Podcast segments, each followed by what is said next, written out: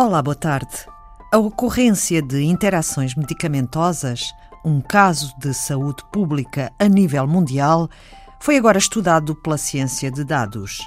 Em artigo publicado na revista NPG Digital Medicine, investigadores do Instituto Gulbenkian de Ciência, da Universidade de Blumenau, no Brasil, e da Universidade de Indiana, nos Estados Unidos da América, desenvolveram um estudo ao longo de 18 meses, o primeiro no mundo em larga escala sobre as interações medicamentosas na cidade brasileira de Blumenau, no sul do Brasil, recorrendo aos registros de saúde eletrónicos de cerca de 40% da população, com 300 mil habitantes.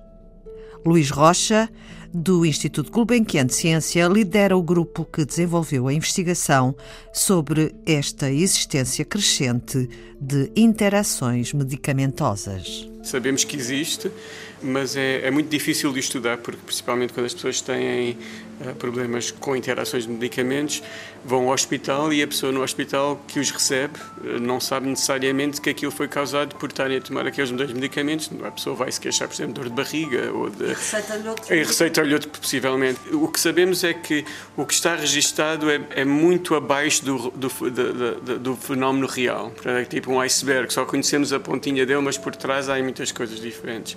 E o que nós achamos é que a ciência de dados, agora tendo acesso a estes dados, nos permitiria perceber melhor o que é, que é este fenómeno. Durante o trabalho de campo, foram analisados os registros de saúde eletrónicos através de um sistema desenvolvido pelo cientista Rion Bratig Correia aliás, natural da cidade brasileira de Blumenau. Esse sistema, chamado Pronto na época, ele foi é, pioneiro no que, ele, no que foi desenvolvido, porque foi uma ligação entre a cidade e a universidade. A, a, a universidade disponibilizando conhecimento para a cidade em favor da população, ao mesmo tempo que a cidade fazia as demandas de sistema que eles precisavam que fossem desenvolvidos. É, esse tipo de estudo que a gente desenvolveu é, um, é, é só um dos que podem ser desenvolvidos com esses tipos de dados e que vão oferecer aí resultados é, para a população, para melhoria não só da população de Blumenau, mas como a gente pode ver com esse artigo, que tem resultados que são válidos para o mundo. Uma das coisas importantes é que muitas vezes estes, estes sistemas não são públicos, são, são, são, são privados que os hospitais ou os sistemas nacionais de saúde compram, mas depois normalmente não temos acesso a esses dados por, por uma razão ou outra. Não é? Aqui neste caso, como o Rion está a dizer, por ter sido desenvolvido entre uma universidade, uma parceria entre uma universidade e a cidade, uh, permitiu-nos mais facilmente uh, aceder a esses dados, mediante, obviamente, todas as questões de segurança que temos que obedecer para, para, para, para chegar a esses, a esses dados. E e como foi feita a compilação destes dados. O que a gente fez para coletar esses dados foi é, requisitar do sistema todos os medicamentos que foram é, não só prescritos para os pacientes, mas que foram dispensados.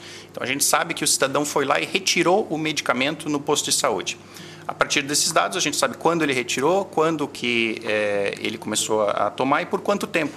E aí nós temos janelas desse, desses medicamentos, de cada um dos medicamentos que foram tomados, a gente pode fazer o, a sobreposição de vários medicamentos e saber quando é que um par de medicamento, então, que a gente sabe que causa uma interação, foi tomado em determinado momento.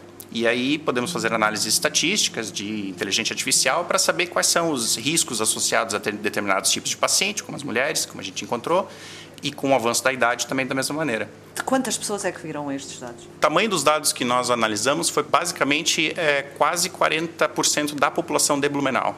Então, uma faixa de 150 mil pessoas, mais ou menos. Então, é, é um número bastante grande. Sim, sim, é muito significativo. É um número bastante grande de pessoas. Isso, aliás, é uma das vantagens da, da ciência de dados, é que temos acesso a muito mai, maior, uma população muito maior do que normalmente se fazem estudos de medicina. Estudos de medicina têm populações de 20, 30, 40 pessoas. Com, com o que fizemos aqui, podemos chegar a centenas de milhares de pessoas para, para fazer estas estatísticas. Luís Rocha destaca três pontos fundamentais deste estudo de ciência de dados sobre as interações medicamentosas. Um é que realmente descobrimos que havia eh, eh, uma diferença de género em termos de, do risco de ser uh, administrado uma, uma, interação medicamentosa que se sabe que existe e que por, e, à, à partida não devia estar a ser prescrita. Pode haver razões médicas para estar, estarmos a fazer isso, mas na realidade, portanto, existe maior risco para as mulheres do que para os homens de receberem uma prescrição com medicamentos que, que, não deviam estar a ser prescritos juntos. Também fomos ver isso, e, e se as pessoas têm esse género de pergunta, normalmente não, não tem a ver com medicamentos que seriam específicos de, para mulheres, são medicamentos que também poderiam ser para homem. Portanto, não há razão à partida para serem estes os medicamentos que estão a ser dados mais a, a mulheres do que a homens, não é? Há também uma nuance aí que aflige mais as, as mulheres a partir dos 50 anos, por volta dessa faixa etária, do que em grupos mais novos, em que não há tanta diferença entre género. Depois, o segundo ponto é a idade, que isso de certa forma já se saberia que à medida que vamos envelhecendo tomamos mais medicamentos, portanto, a partir da a probabilidade de termos mais interações seriam grandes. Mas o que o nosso estudo faz com um modelo estatístico é mostrar que o que os idosos estão a receber em termos de interação é muito mais do que se esperaria, estatisticamente, só pelo número de medicações que estão a receber. Portanto, aliás, se, se nós fizéssemos ao calhas aleatoriamente o número de medicamentos, teriam menos interações do que as que estão a ter. O que isso a nós nos preocupou, quer dizer que está a ser pior do que aleatoriamente. Isso é um, é um resultado muito forte.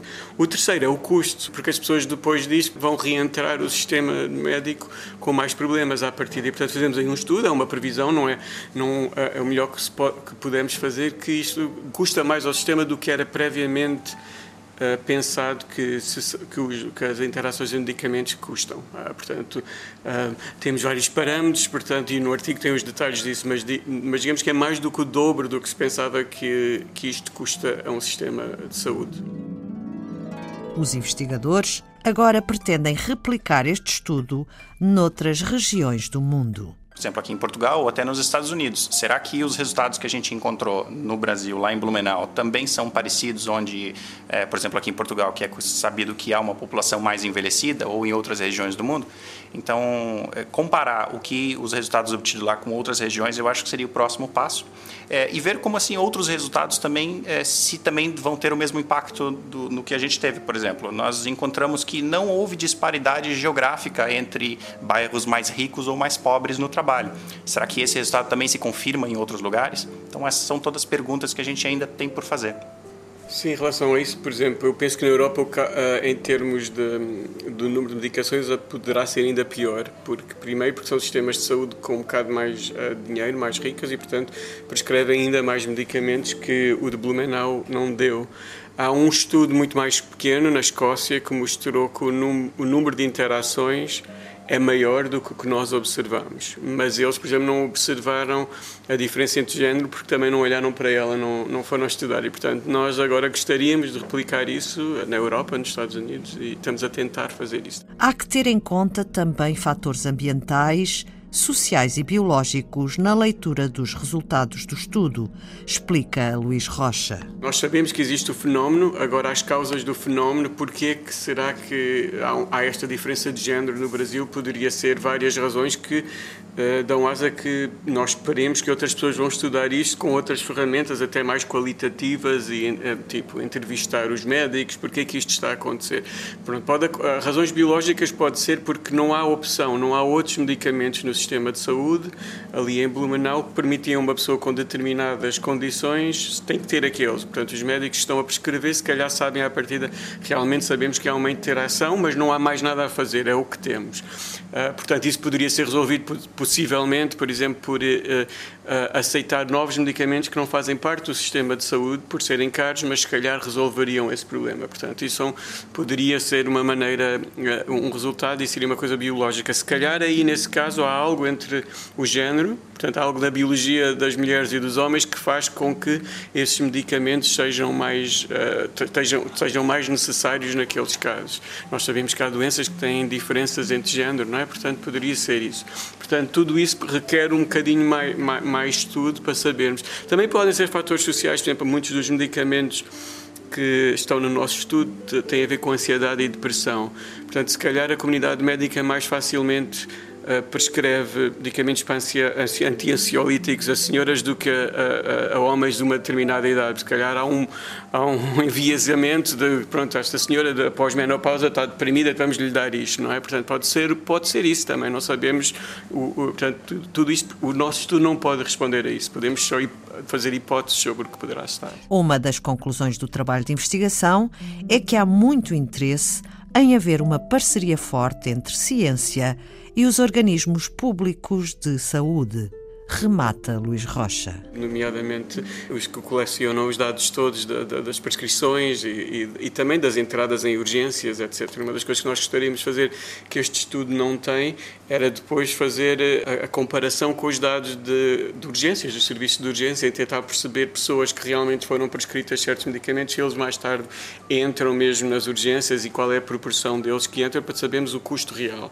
Um, em última análise, este ano de trabalho permitiria, permitiria uh, poupar imenso dinheiro aos sistemas de, uh, públicos de saúde, mas também poupar imensos problemas às pessoas, não é? Ainda mais que sofrem com as interações, não é? Portanto, aumentaria a, a saúde pública, é o, é o, nosso objetivo. Luís Rocha, investigador do Instituto Gulbenkian de Ciência e líder do grupo de investigação, e Rion Bratig Correia, da Universidade de Blumenau, no Brasil a ocorrência cada vez maior das interações medicamentosas.